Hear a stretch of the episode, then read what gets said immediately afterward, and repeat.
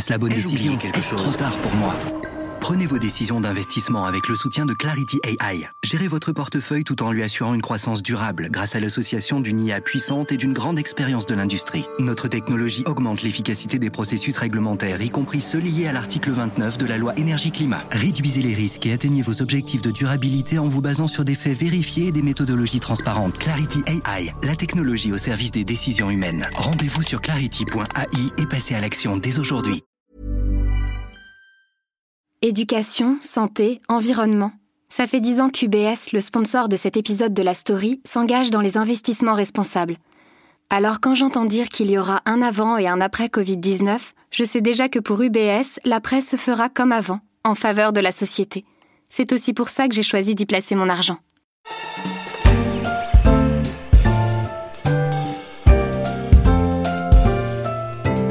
La fraise, c'est le fruit préféré des Français qui en consomment chaque année un peu plus de 130 000 tonnes, deux fois plus que le pays n'en produit.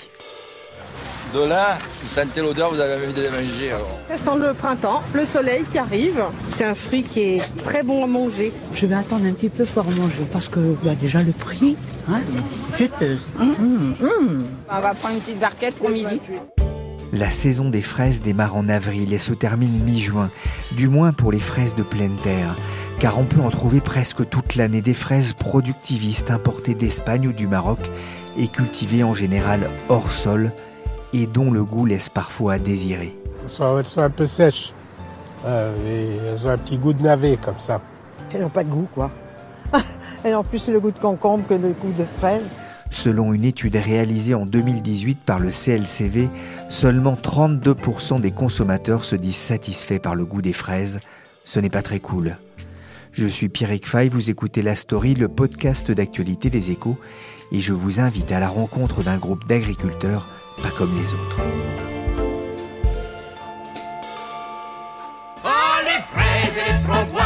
Les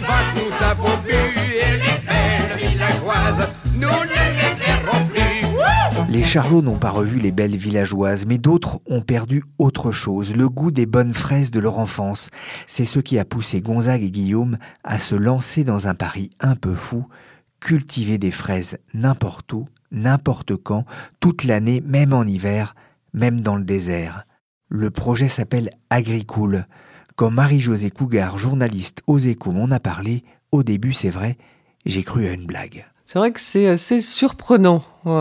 C'est l'histoire de deux jeunes euh, fils d'agriculteurs qui n'avaient pas envie de devenir agriculteurs, euh, Guillaume Rodinier et Gonzague Gru. Ils sont venus à Paris après leur école de commerce et puis euh, ils trouvaient que c'était compliqué de trouver des bons fruits et légumes, euh, ceux qui mangeaient euh, quand ils étaient chez eux, ceux que leurs parents faisaient pousser. Et les fruits n'étaient pas bons, les légumes n'étaient pas bons, ils se conservaient mal et tout ça a commencé à germer dans leur tête en quelque sorte. hein. Ils réfléchissaient à la manière dont la planète hein, évolue, dont ils avaient envie de poser leur empreinte sur cette planète et à la façon dont ils pouvaient contribuer à la lutte contre la pollution, Un des constats qu'ils ont fait, c'était qu'en moyenne en Europe, une marchandise parcourt 1500 km avant d'arriver chez le consommateur. Alors entre le goût qui était insuffisant, les pesticides qui étaient en trop, les distances qui étaient trop longues, euh, tout ça, ça a construit un projet et ils ont eu l'idée de récupérer des containers hein, qui étaient, euh, à vrai dire, d'anciens euh, frigos destinés au transport de l'alimentation. Ils en ont récupéré un et ils ont commencé à travailler là-dessus pour faire des fraises directement à Paris, en Ile-de-France. Enfin, le premier était à la Courneuve. Et ça a commencé comme ça. Euh, ça pas marché tout de suite. Ils ont eu plusieurs échecs. Euh, ils ont fini par comprendre qu'il fallait quand même s'adjoindre de compétences euh, agronomiques qui n'étaient pas les leurs. Ils ont travaillé avec l'INRA, ils ont sollicité beaucoup de gens. Et finalement, euh, après avoir à peu près construit un projet, ils ont aussi convaincu des investisseurs, puisqu'ils ont réussi en deux fois à lever 35 millions d'euros y compris auprès de gens aussi prestigieux que Danone ou, le groupe LVMH. Donc quelque part c'est une euh, c'est une belle réussite. Ces fraises sont excellentes. Euh, ils en produisent quand même assez peu euh, aujourd'hui. Ils fournissent quelques monoprix à Paris et la grande épicerie euh, aussi. Mais euh, l'objectif est de réussir à, passer à la vitesse supérieure, d'en produire plus. Elles sont très bonnes, elles sont sans pesticides, elles sont très sucrées. Et ils ont même donc implanté leur, leur affaire à Dubaï, où à Dubaï on n'en revient pas. Parce que, à vrai dire, ils ont découvert les fraises et ils se sont rendus compte que ce qu'on leur faisait manger jusque-là, dont on leur disait que c'était des fraises, ça ressemblait à rien. L'idée, c'est quoi? C'est de les faire pousser dans un container? Alors déjà, le container, il a une drôle d'allure. Euh, il tient du euh, mobilo, mais de la boîte de nuit. Parce que quand on, entre là-dedans, euh, c'est éclairé par des LED qui euh, diffusent une, assez jolie lumière euh, violette, un peu tamisée. Les fraises sont sur les côtés, elles poussent à la verticale. Et elles reçoivent une aspersion, une espèce de brume qui les arrose et qui contient des éléments nutritifs sur lesquels les deux euh, fondateur, enfin Guillaume Rodinier notamment, n'est pas très disert, mais enfin, on comprend qu'il s'agit de, de bonnes, euh, de, de, bons éléments nutritifs pour les fraises. Avec du coup, c'est ce que je disais, un rendement au mètre carré 60 fois supérieur aux fraises de, de grande distribution. Ça fait un peu productiviste, ça ça fait tout à fait productiviste. C'est un petit peu la partie euh, paradoxale de, de, leur projet, parce que à la fois ils veulent tourner le dos euh, aux défauts de, de l'agriculture, et en même temps, euh, c'est vrai que cette image, elle est, euh, elle est spéciale. Mais bon, il se retranche derrière le fait qu'il n'y a pas de pesticides, qu'ils ne parcourent pas de distances importantes, que leurs produits sont bons, consommés tout de suite. Voilà. Vous, vous avez goûté? Non, moi je ne les ai pas goûtées, j'attends d'ailleurs. Ah. Donc on doit leur faire confiance quand, quand ils disent qu'elles sont bonnes et plus sucrées. le. J'ai un témoin, c'est euh, le responsable des achats à la grande épicerie qui dit que il est, quand il est livré, euh, toute sa livraison agricole disparaît en une heure. Et, euh, et, les prix, c'est plus cher que des, des fraises traditionnelles? Euh, C'est euh, à un prix qui est un prix parisien, mais à 4,50 euros les 250 grammes. On imagine donc qu'on peut les faire pousser partout, il suffit de mettre des containers. Il suffit de mettre des containers. A priori, ça peut marcher absolument partout. C'est un peu l'idée qu'ils ont à terme, parce qu'aujourd'hui, leur modèle économique est très très loin d'en être un. ils ne donnent même pas de calendrier pour expliquer quand ils vont arriver à l'équilibre. Donc euh, aujourd'hui, ils ont levé 35 millions d'euros, ils emploient 80 personnes, dont seulement 6 agriculteurs, comme ils les appellent. L'idée est de réussir à baisser les coûts de production, à produire encore plus, euh, donc ça veut dire à mettre d'autres containers ailleurs. Ailleurs, c'est notamment euh, à Dubaï oui. Donc faire pousser des fraises dans le désert, en gros. Hein, pour... Voilà, ils sont pas les premiers parce qu'il y a eu des projets fous de la FAO euh, qui avaient aussi fait pousser des fraises dans le désert. Sauf que là, c'était vraiment dans le désert, mais leur premier container dans le désert, ils l'ont placé à Dubaï. Des fraises est-ce qu'on peut imaginer étendre euh, à, à d'autres types de, de, fruits et légumes cette façon de faire pousser dans des containers? Ouais, ils y réfléchissent, ça, ça fait aussi partie des, des, projets. Ils pensent à la tomate, euh, ils pensent aux herbes aromatiques. Euh, donc oui, c'est possible apparemment. Ça viendra. On a entendu Marie-Josée. Dans les containers, Agricool obtient un rendement au mètre carré nettement supérieur aux fraises de grande distribution, avec l'idée de rapprocher les producteurs des consommateurs. C'est une tendance lourde et pas seulement à Paris. On a tous les images de ces potagers sur les toits des buildings de New York, de Montréal ou même de Bangkok où certains font pousser des algues comestibles, comme on l'entend dans ce reportage de l'AFP. À l'intérieur de la spiruline. Cette algue gluante et verte est riche en protéines et antioxydants. Et il s'avère que les toits des gratte-ciel de la capitale thaïlandaise sont l'un des meilleurs endroits pour la cultiver, grâce à la lumière et à une chaleur quasi constante. J'ai eu envie d'aller voir de plus près comment cela se passait chez Agricool, direction le 12e arrondissement de Paris, à 200 mètres de la salle de spectacle Accor Arena Bercy. Au début, on pense que c'est une installation de chantier. Le container Agricool est situé en face de la Cinémathèque de Paris. C'est un parallélépipède rectangle d'une dizaine de mètres de long, recouvert de planches de bois traitées. Un petit coin de campagne à Paris, même si le bruit issu d'un gigantesque immeuble en construction empêche d'entendre le bruit des oiseaux. Sur le container, des panneaux expliquent aux passants le projet, alors que des artistes ont peint des tableaux faisant référence aux bienfaits de l'agriculture urbaine. Sur le côté, de gros ventilateurs tournent à vive allure. La porte s'ouvre. Un grand gaillard répondant au nom d'Ali descend, les bras chargés. C'est la récolte du jour? Euh, Oui, du matin. Qu'est-ce que Ça donne quoi? Euh, On va dire à peu près 2,5 kg de fraises ce matin. Et voilà. Je pénètre enfin dans le container. Il y a une petite entrée avec beaucoup d'instruments. Mais ce que l'on remarque immédiatement, derrière un grand plexiglas, ce sont les allées de fraisiers environnées d'une lumière multicolore. Bah là, on est dans le container de, Bercy, euh, dans lequel on, produit nos fraises. Guillaume Fourdinier a 32 ans, c'est le cofondateur d'Agricool. À l'intérieur, on voit directement les, fraises. On a deux euh, grands murs de fraises sur lesquels vont pousser euh, nos fraises sans pesticides, avec très peu d'eau directement au cœur de Paris. On, regarde derrière vous, il y a plein de tuyaux, euh, plein de... Euh, on a l'impression de presque de se retrouver dans une chaudière, il fait très chaud d'ailleurs. Oui, il fait, euh, il fait en effet bon. Donc euh, ici, on est dans, le, directement dans le sas en fait hein, de la ferme. Euh, ce qui va se passer, c'est qu'on va avoir une cuve avec l'eau justement qui va être envoyée directement dans les tours. On a l'ensemble du pilotage, hein. on a le, logiciel qui est, ici, qui fait qu'en fait aujourd'hui l'ensemble du conteneur est, est piloté avec justement du logiciel et de l'automatisation. Alors là où il y a le logiciel, on voit un écran, euh, on a des informations sur la température, l'humidité, 78%, voilà, ça commence à se sortir. Euh, le pH également, et pic de production planté il y a 96 jours. Euh, quand est-ce qu'on cueille? Alors en fait, le cycle de la fraise, c'est 3 mois à peu près, un peu plus. Donc là, on est à la toute fin du cycle. Voilà. Euh, et en fait, euh, bah, il y a du coup euh, à peu près deux mois pendant lesquels c'est la croissance de la plante, et puis un mois pendant lesquels tous les jours on va venir récolter des fraises directement. Et alors qu'est-ce que c'est que c'est Il y a un grand panneau bleu, blanc, rouge, c'est quoi eh ben c'est tout simplement la lumière, puisqu'en fait on va venir reproduire la, lumière idéale pour faire pousser ces, fraises directement dans le conteneur. Vous avez commencé à, planter des fraises dans l'appartement d'un proche. Comment est-ce que vous êtes passé au conteneur Alors en fait, euh, on est passé au conteneur parce que c'est vraiment la, brique de Lego euh, idéale pour euh, construire un paradis pour fraises directement dans la ville. Ça se transporte facilement et ça se retrouve facilement. C'est un conteneur recyclé qu'on a retrouvé. Alors là, je vois des trucs qui volent. C'est des bourdons? Tout à fait, on a un écosystème complet euh, d'insectes à l'intérieur du conteneur. On a des bourdons pour la pollinisation, mais on a aussi plein d'insectes qui viennent protéger l'environnement contre les agressions extérieures. Évidemment, on, recherche à créer un vrai écosystème pour pouvoir éviter d'utiliser des, pesticides euh, et avoir des, fraises qui soient à la fois saines et, euh, et puis avec une super valeur nutritionnelle. Il y a combien de fraisiers là à peu près? Alors on a plusieurs milliers de, fraisiers dans le, dans le conteneur, on est capable de produire beaucoup. Hein.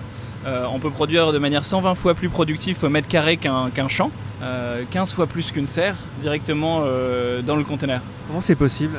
Alors déjà on va produire en vertical. Donc on le voit là c'est des murs verticaux qui vont, qui vont produire ces fraises. Donc on produit en 3D. Et puis on va avoir des conditions à l'intérieur du conteneur qui sont vraiment idéales. Il n'y a pas d'intempéries. On, va on va essayer de recréer vraiment un paradis, c'est vraiment le mot pour ces fraises.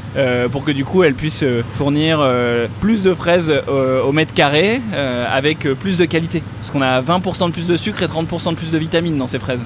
Ah, c'est pour ça qu'elles ont euh, du goût, parce que contrairement aux, fraises sous serre, qui je cite ma rédactrice en chef, euh, Clémence Lemestre, n'ont aucun goût.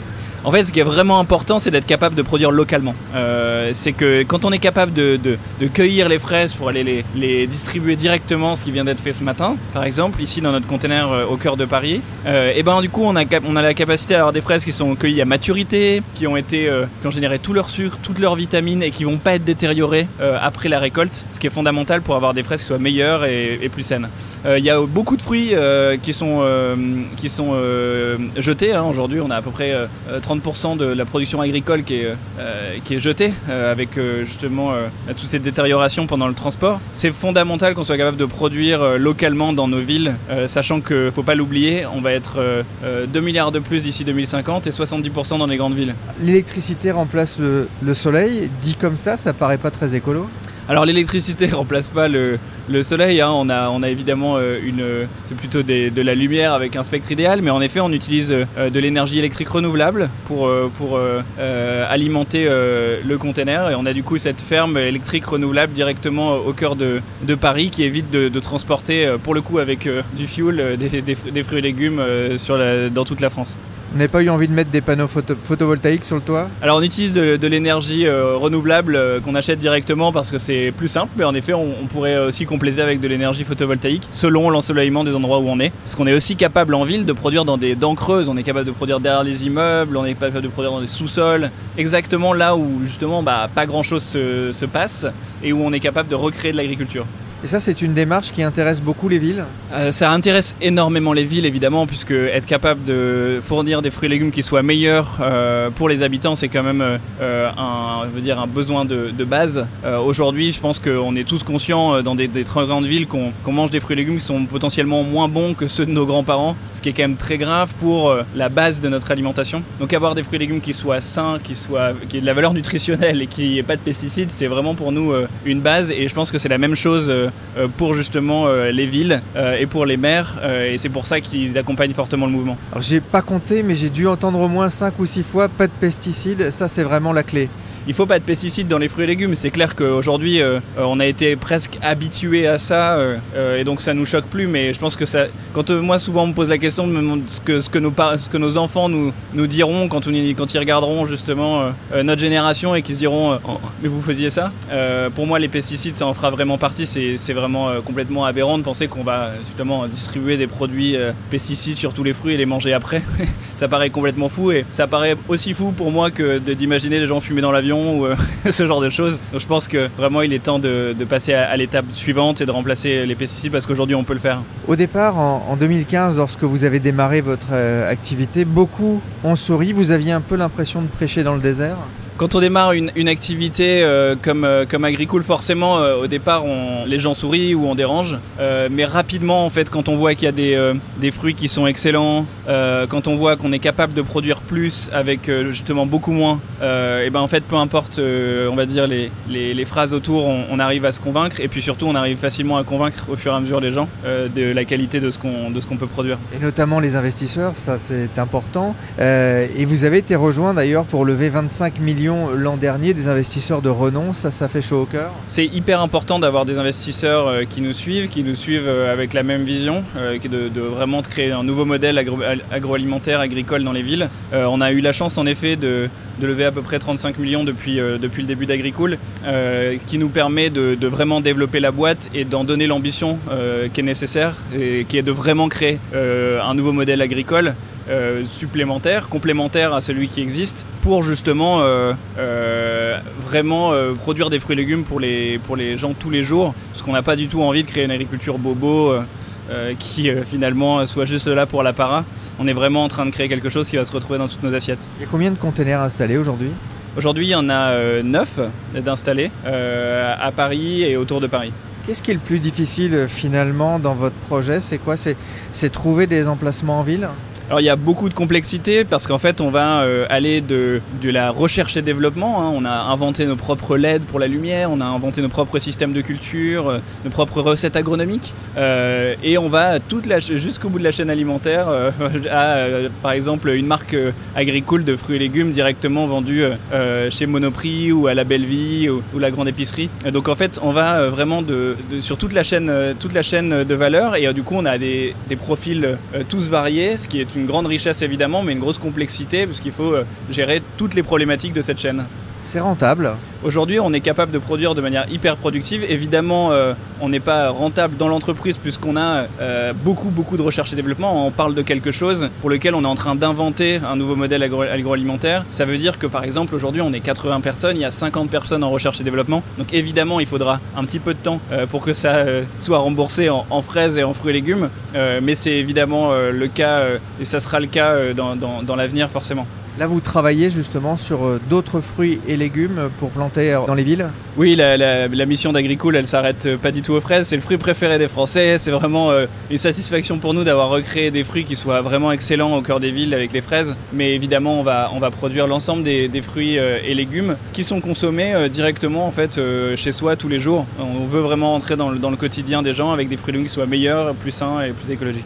Est-ce que c'est un message qui passe bien au- auprès, euh, j'imagine, des jeunes, mais est-ce que ça vous permet, de trouver facilement des candidats? Parce que je crois que vous embauchez. Oui, on embauche, euh, tout à fait. En fait, c'est vraiment passionnant. On arrive à recréer euh, une vague euh, d'entrain très forte autour de, l'agriculture, puisqu'on va recréer ce qu'on appelle des, cultivateurs, qui sont en fait des, cultivateurs dans des containers agricoles, qui vont venir planter, récolter, entretenir les fruits et légumes, et les fraises pour l'instant, directement dans nos fermes. Et là, c'est facile de trouver des candidats Alors ce qui est très intéressant, c'est qu'on a un modèle pour lequel beaucoup de types de profils peuvent euh, justement euh, candidater, puisque euh, grâce à la technologie, on est capable euh, de permettre à n'importe qui de devenir euh, cultivateur. Donc on a des profils très très variés qui arrivent, et du coup en effet, il y a à la fois la possibilité de trouver plus facilement parce que tout le monde peut candidater, et en plus parce qu'il y a une motivation qui est très très forte, parce que derrière il y a une mission très forte qui est de, finalement venir fournir des fruits et légumes qui soient meilleurs aux gens. Et quand vous vous levez le matin et que votre métier c'est d'aller cueillir des fruits qui sont plus sains, meilleurs, plus écologiques et que vous devez les distribuer, c'est quand même beaucoup plus intéressant et du coup c'est plus facile pour nous de recruter forcément. Des agriculteurs en quête de sens. Guillaume Fourdinier et son compère Gonzague Gru ont justement cette particularité d'être fils d'agriculteurs et d'avoir tourné le dos à l'agriculture traditionnelle.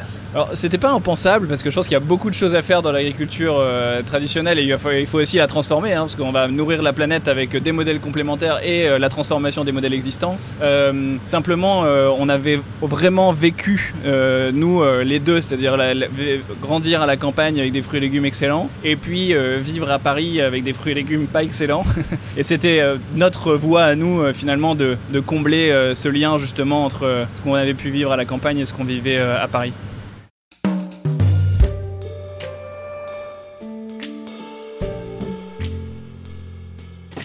À peine sorti du container, je suis retourné voir Marie-Josée Cougar et je lui ai demandé si les fondateurs d'Agricool étaient symptomatiques d'un désintérêt pour une forme d'agriculture. Je ne sais pas si on peut dire que c'est une tendance forte chez les jeunes, euh, parce qu'il y a à peu près toujours le même nombre de jeunes qui s'installent. En revanche, c'est vrai qu'il y a une forme de, de crise qu'on retrouve plutôt dans les industries agroalimentaires qui, elles, témoignent très régulièrement d'avoir des difficultés à recruter. C'est surtout beaucoup le cas des, coopératives qui s'en plaignent et qui ont des, soucis pour euh, trouver les bonnes personnes au, bon endroit. Et ça vaut à la fois pour des gens qui ont des compétences de, cadre euh, ou euh, dont on n'attend pas de qualification très pointue. Et ce qui se passe, c'est que d'abord le recrutement est compliqué et quand ces coopératives ont finalement trouvé la personne qu'ils pensent être la bonne, elle ne reste pas. Le jeune euh, en question très fréquemment euh, rend son tablier en quelque sorte euh, parce que la coopérative n'a pas le, le, modèle qui correspond à, ce qui est le leur, à ce, à ce dont il rêve. Elle n'est pas conforme à, son rêve de, de la planète. Euh, elle vend des pesticides, elle n'a pas un modèle durable. C'est toute une série de, de critiques qui ne, qui ne collent pas avec leur vision de, du monde et de l'entreprise. Et aujourd'hui, une grande catégorie de, jeunes veut que les entreprises aillent avec cette, euh, philosophie, quoi, cette façon de voir les choses. Et c'est vraiment difficile de recruter. Et c'est vraiment difficile de recruter, oui. Il y a, je crois qu'il y a un défaut de, de, recrutement de 220 000 personnes, quelque chose comme ça en France. Cette défiance vis-à-vis -vis de l'industrie agroalimentaire, c'est aussi ce qui pousse les consommateurs vers les produits développés par Agricool Oui, tout à fait. Ouais, Aujourd'hui, le, le, le, consommateur de, de l'alimentation euh, est devenu... Euh, on ne peut plus suspect. Et on a atteint des, des sommets euh, incroyables. Hein. C'est d'une chose que, par exemple, le patron de Danone, Emmanuel Faber, avait formalisé en disant aujourd'hui, les, consommateurs ne font plus du tout confiance aux grandes marques. Et quand ils prennent un produit euh, dont ils ont vu la, marque, euh, la première chose qu'ils font, c'est de, tourner la boîte qu'ils ont dans la main pour regarder euh, ce qui est sur l'étiquette. Donc aujourd'hui, il n'est plus question de donner un blanc-seing au produit. On veut savoir ce qu'il y a dedans. On, se méfie a priori et de plus en plus de, consommateurs d'ailleurs circulent dans les rayons des, des, grandes surfaces avec euh, une application que tout le monde connaît désormais qui s'appelle Yuka qui permet de scanner les produits et de, savoir euh, s'ils sont bons, pas bons. Donc finalement, le consommateur aujourd'hui se repose plus sur une application de ce type que sur ce que les étiquettes ou même les grandes marques peuvent prétendre quant à leur, la qualité de leurs produits. Donc c'est complètement inédit, c'est un, un nouveau comportement, une nouvelle attitude qui oblige les entreprises à se repenser entièrement. Merci Marie-Josée Cougar, journaliste aux échos, et merci aussi à Guillaume Fourdinier de m'avoir accueilli dans son antre aux senteurs de fraises. J'en profite pour vous rappeler que vous pouvez retrouver un précédent épisode de la story consacré au phénomène Yuka à travers une rencontre avec sa fondatrice Julie Chapon. La story c'est fini pour aujourd'hui. L'émission a été réalisée par Nicolas Jean avec Michel Varnet. Pour l'info en temps réel, c'est sur leséchos.fr.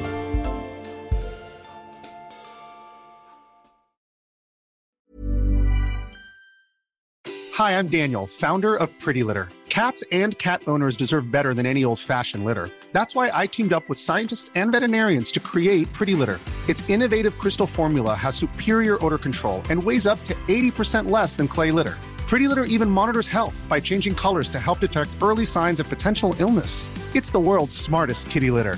Go to prettylitter.com and use code ACAST for 20% off your first order and a free cat toy. Terms and conditions apply. See site for details. Hey, it's Paige DeSorbo from Giggly Squad. High quality fashion without the price tag? Say hello to Quince.